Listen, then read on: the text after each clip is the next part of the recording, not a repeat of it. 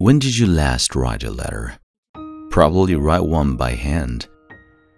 In a digital world, where sending a text or email is far more convenient than using snail mail. Is the writing on the wall for traditional pen and paper?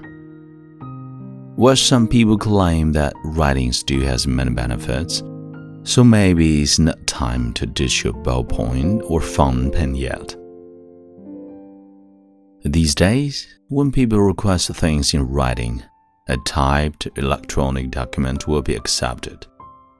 Doing this on a computer means it could be saved, edited, duplicated, and sent via email.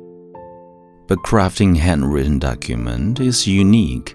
It requires planning and thought, and as well as practicing your handwriting, it helps you to remember spelling and punctuation.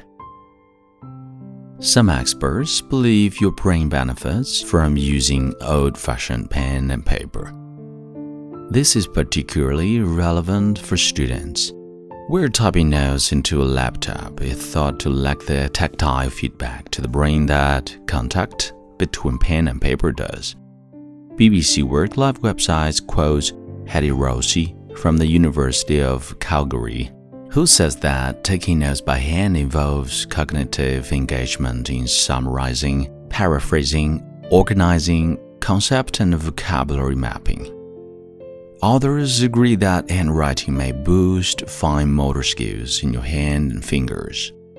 There are everyday benefits to using pen and paper too.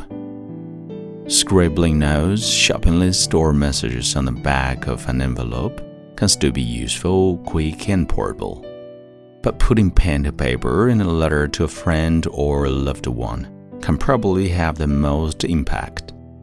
Penpal writer Catherine Moller told the BBC In a world where it is so easy to hop online to email or to send a fast test, it is so personal and so precious to know someone choose to turn off the virtual world to spend some time with you.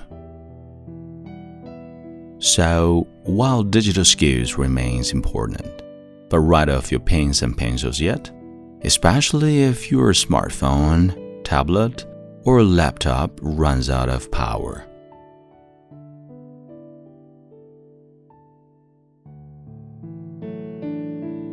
这里是英语美文朗读，我是孟非 Phoenix，我们下次再会。